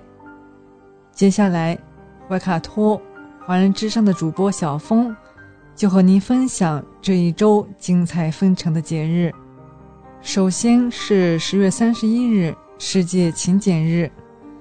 一九二四年，来自世界各地的二十九个国家，参加了在意大利米兰举办的第一届国际储蓄银行大会。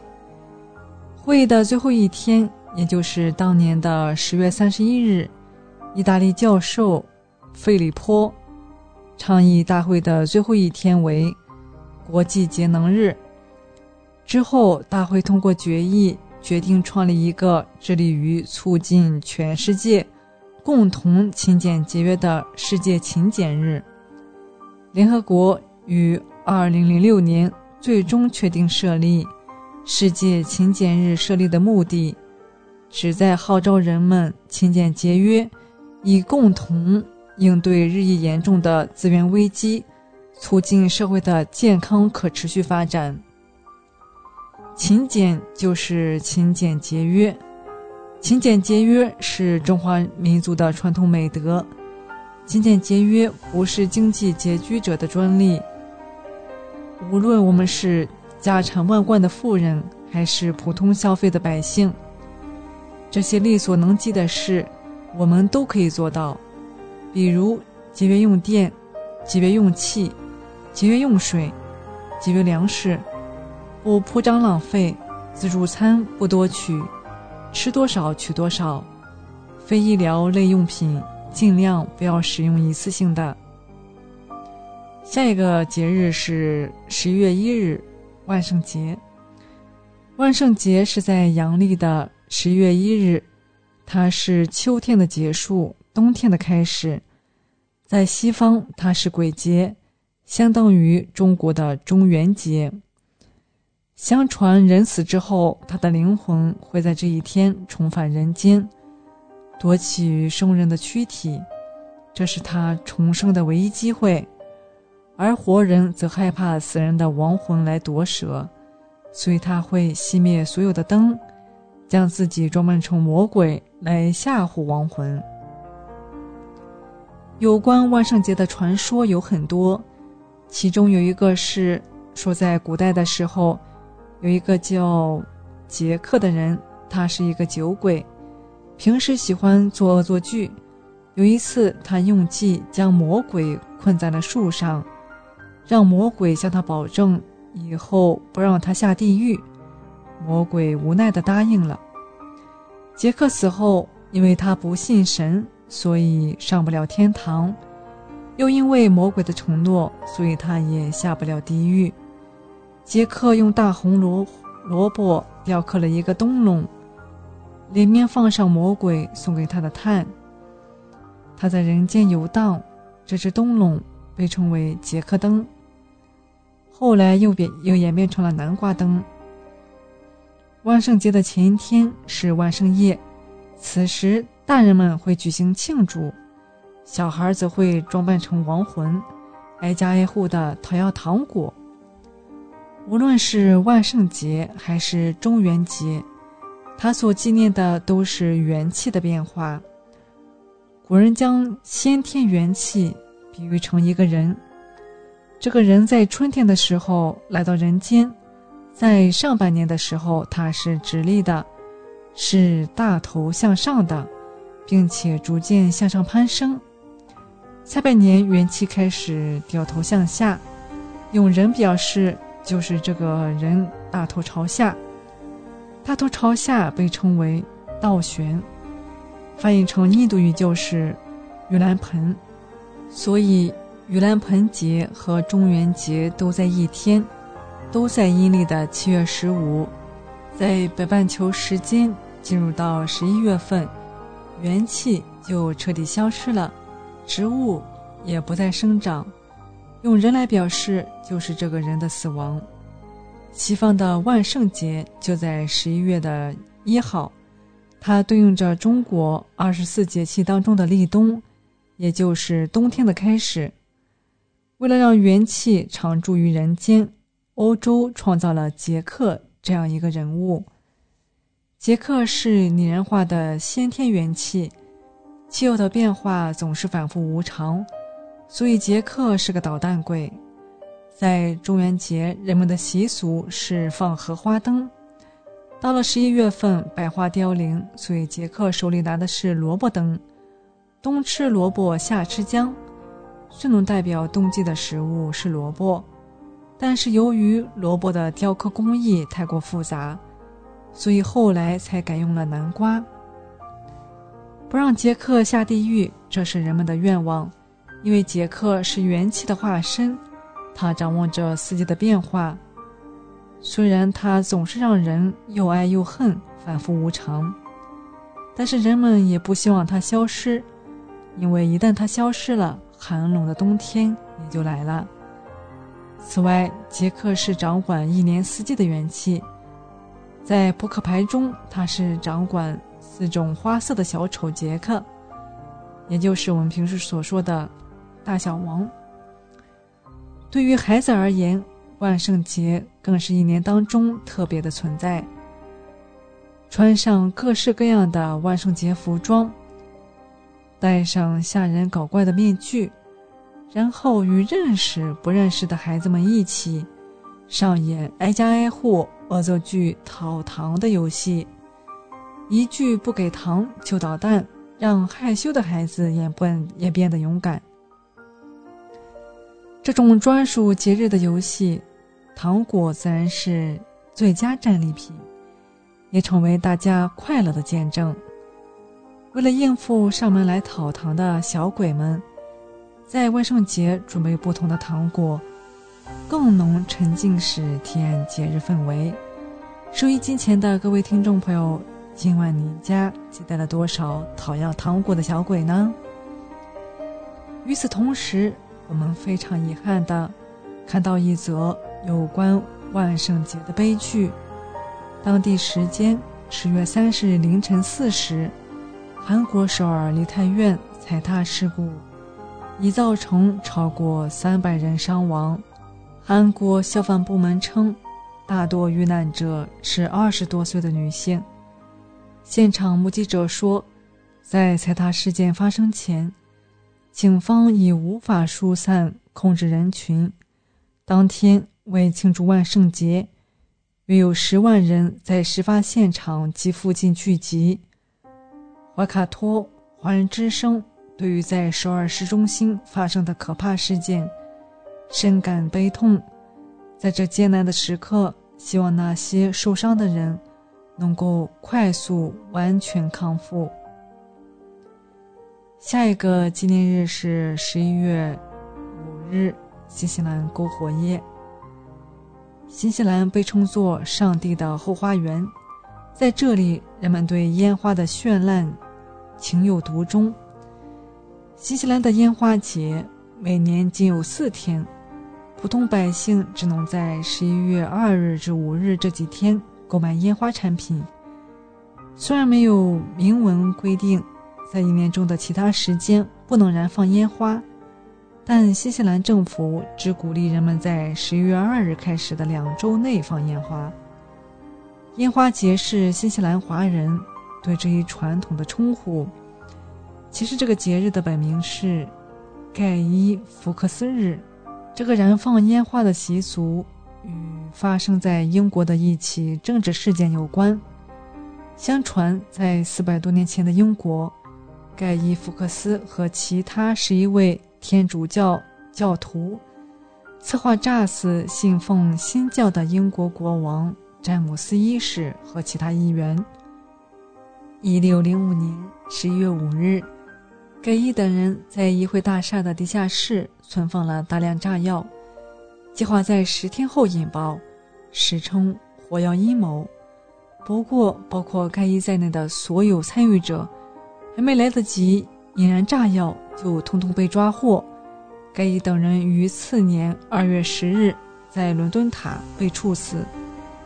为了纪念躲过这次国难，詹姆斯一世决定将十一月五日定为篝火之夜，在当天举行烟花表演。篝火庆祝活动，并在议会大厦举行朗诵会。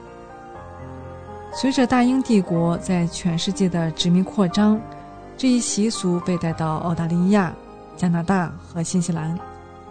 近年来，来自各个国家的新移民迅速增加，新西兰文化也逐渐从欧裔白人为主的昂格鲁萨克逊文化。装备为包括毛利人、亚裔等二百多个族裔的多元文化。当代新西兰人逐渐淡忘了烟花节的历史渊源，更多的关注通过燃放烟花庆祝一年中的成功与喜悦。新西兰地处南半球，十一月初正是春夏之交，燃放烟花成为亲朋好友团聚、享受生活的好时光。新西兰民众燃放的烟花种类有明确的限制。多为适合家庭燃放的套装烟花，禁止燃放二踢脚和鞭炮等具有杀伤力的爆竹类产品。市场上销售的烟花需要经过严格的安全检验，控制装药量，达到即使燃放过程中出现意外，也不至于伤害燃放者的保护效果。许多中国常见的烟花也是新西兰人热衷的产品，比如中国的魔术弹，在新西兰被称作喷泉；中国的手持仙女棒在新西兰叫冷火；礼花弹则被称作导弹。商家也会销售引燃线等辅料。热衷于自编烟花燃放效果的发烧友。可以通过连接引燃线完成丰富多彩的编排。在新西兰购买烟花需要提供身份证件，证明年满十八岁。烟花零售店拒绝向未成年人出售烟花产品。由于每年的销售期只有短短四天，基本上所有烟花销售公司都只在这四天搭建临时的销售点。受过培训的个人也可以申请在这四天，以授权经营的方式开个烟花摊，赚点小钱。新西兰的烟花产品价格不低，最基本的手持烟花套装在十五新西兰元，比较受欢迎的家庭套装价格从数十新西兰元到数百新西兰元不等。尽管烟花属于一次性消费，但是依然常常供不应求。新西兰人对个人隐私与公共空间看得比较重，一般燃放烟花都是在自家的后院，这可能会打扰邻居，尤其是老人、幼儿和宠物。因此，新西兰的烟花燃放在空间和时间上有严格的限制或相规民约。公园、海滩、森林、人行道、高速公路以及人流密集的场所禁止燃放烟花。考虑到他人的休息，烟花燃放一般规定在下午五点至晚上十点半，不能拖到晚上十一点以后。如果发现深夜燃放烟花，居民可以拨打市议会的噪音投诉电话，必要情况下，警察会到现场。测试噪音指数，并检查可能发生的安全隐患。当然，唯一的例外是元旦当天可以最晚燃放烟花至凌晨一点。新西兰的民居多为木结构的低层独栋建筑，政府网站和烟花产品包装上会列出燃放烟花的注意事项，比如建议人们在燃燃放烟花前准备灭火用品。可以是一桶水或家用灭火器。当出现烟花引燃失败的情况，通常不建议人们再次尝试，而是用水浇灭，等待十五分钟以上再做处置。烟花节期间，最郁闷的往往是宠物，因为担心烟花的声光效应惊吓宠物，许多主人选择在烟花节期间暂停或错开时间带宠物户外散步。新西兰的动物保护组织也会提醒，故意用烟花惊吓宠物的行为将遭受到警告，甚至被起诉。近年来，考虑到安全和污染等因素，新西兰政府鼓励人们在烟花节期间观看各地方政府或公共机构组织的烟花表演活动，例如一年一度的万圣节烟花表演就是人们喜闻乐见的活动。而惠灵顿市议会近日收到一份呼吁停止公共的烟花表演，改用无人机灯光秀的请愿书。这份请愿书由卡鲁姆·贝斯特所写，他呼吁惠灵顿市议会将以用于新西兰毛利新年、新年前夜、排灯节、春节等公众活动的烟花表演改为无人机烟花。请愿书中写道。中国和印度等国家已经采取措施，惠灵顿市也应该效仿这种以先进的绿色方式庆祝的做法。无人机灯光秀替代烟花表演，可以缓解与燃放烟花有关的空气污染、噪音污染、宠物受惊等问题。由此看来，也不失为一种与时俱进的庆祝方法。今天我们的地球传奇就和大家聊到这里了，希望节目主播小峰可以带给听众朋友们一些有趣的话题和知识，能够引起大家的共鸣。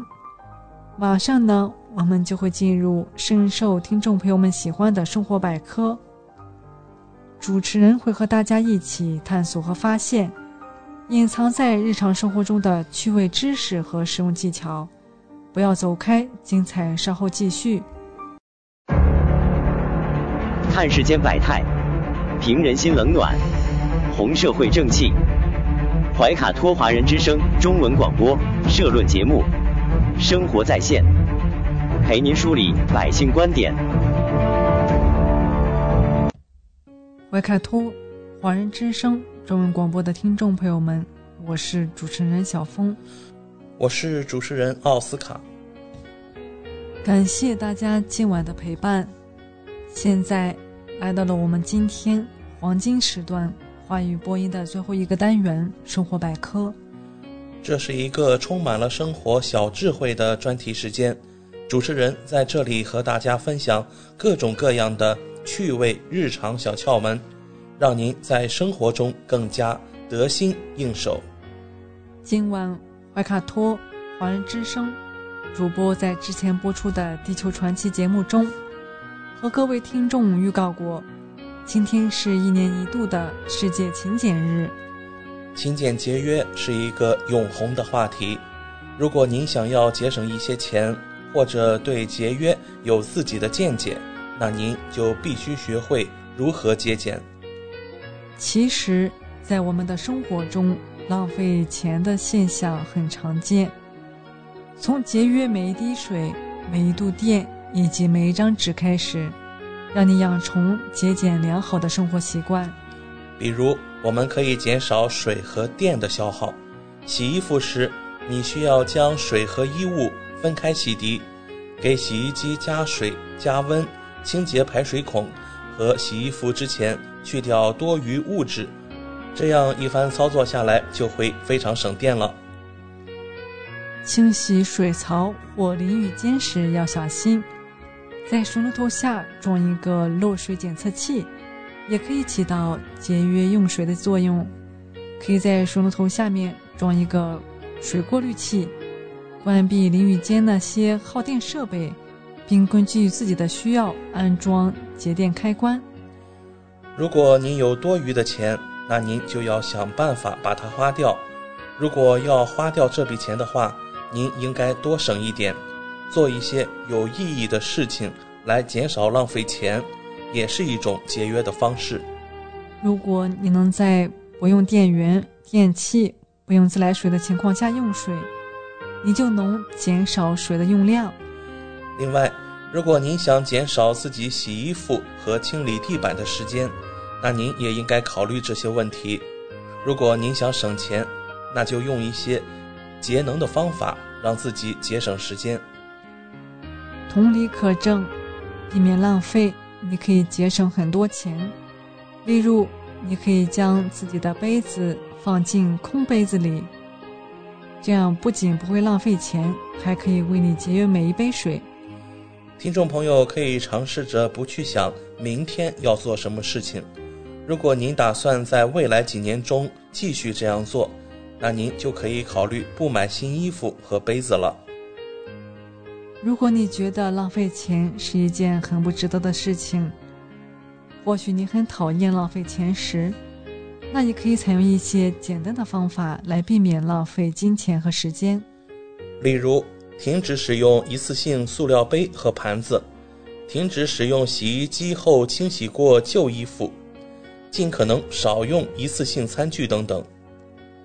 我们在今晚《地球传奇》还提到了明天就是万圣节了，这意味着服装、恐怖电影和大量的糖果。有听众朋友或许有这样的隐忧：吃多少万圣节的糖果会危及你的生命？我们接下来的生活百科时段就和您解释致死剂量、糖代谢和玉米糖背后的化学原理，并试图找出答案。收音机前那些不给糖就捣乱的人，请尤其注意收听了。据估计，今年万圣节期间，美国的糖果销售额将达到二十五亿美元以上。为了保持这个季节性的诡异性，今天我们来看看有多少块万圣节的糖果。如果一次吃完，可以危及普通人的生命。如果不是绝对的含糖量，那就不叫糖果。美国人平均每天消费约二十二茶匙的添加糖，尽管专家建议男性消费不超过九茶匙，而女性只需六茶匙。当然，所有这些添加的糖并不是没有代价的。美国国家健康研究所发现，大约三分之二的美国人超重。虽然有不同的因素导致这个问题。但糖果肯定会影响到它的发展。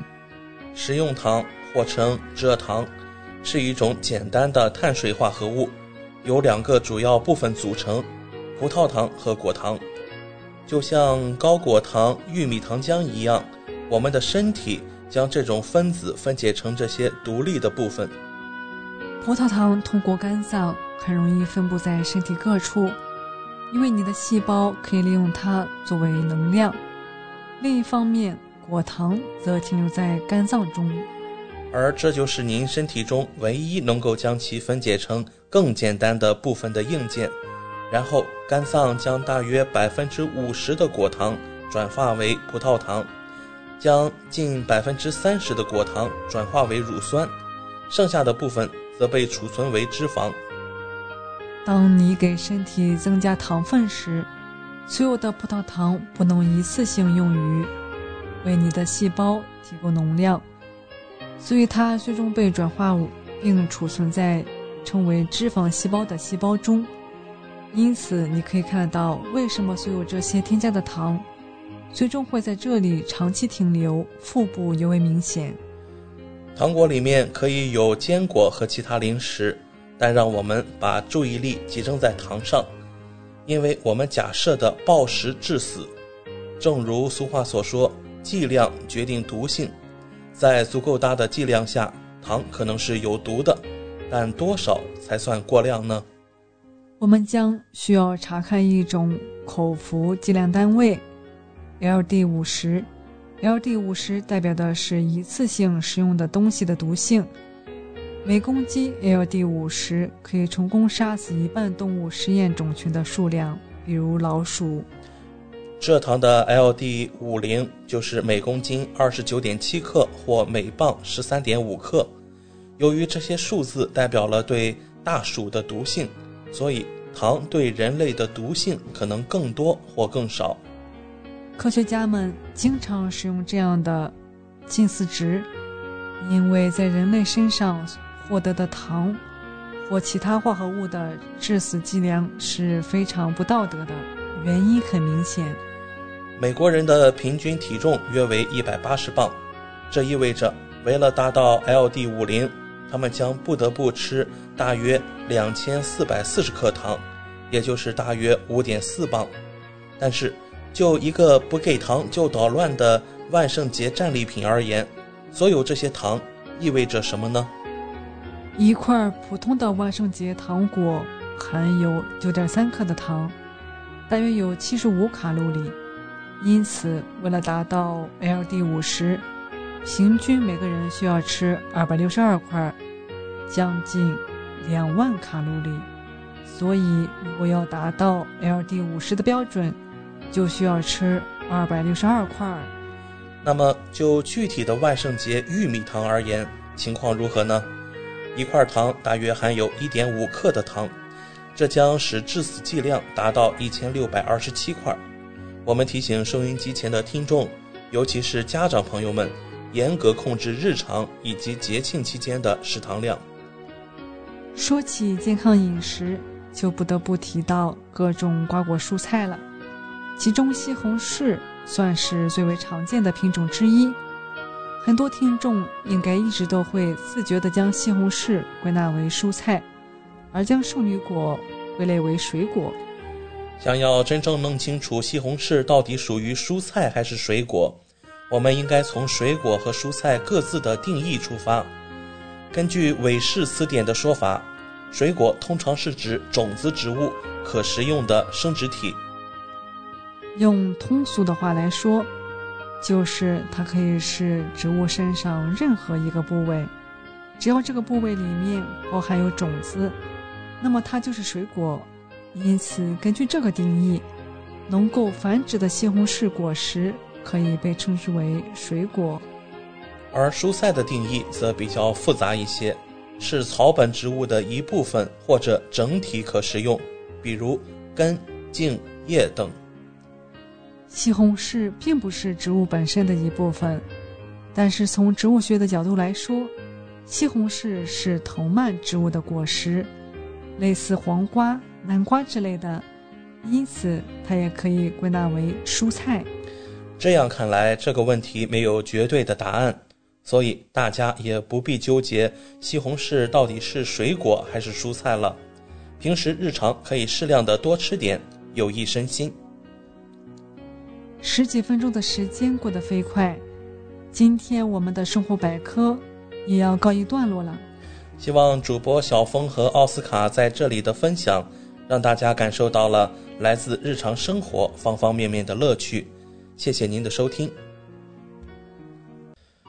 快要九点钟了，星期一的晚上，我们照例和各位听众关注一下未来一周怀卡托本地的天气情况。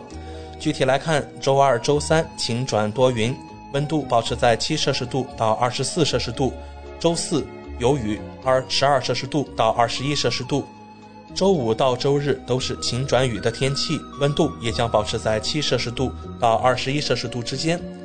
好了，我们今晚黄金时段的怀卡托华人之声也将告一段落。主播奥斯卡、小峰、轩轩在这里祝愿各位听众朋友们晚安。我们在下一个黄金时段空中电波再见。怀卡托华人之声，音质天成，悦动人生，伴我随行。怀卡托华人之声，音质天成，乐动人生，伴我随行。You are listening to Waikato Chinese Voices. Follow our radio, share the world. 您正在收听的是 FM 八十九点零怀卡托华人之声广播电台节目，我们在新西兰为您播音。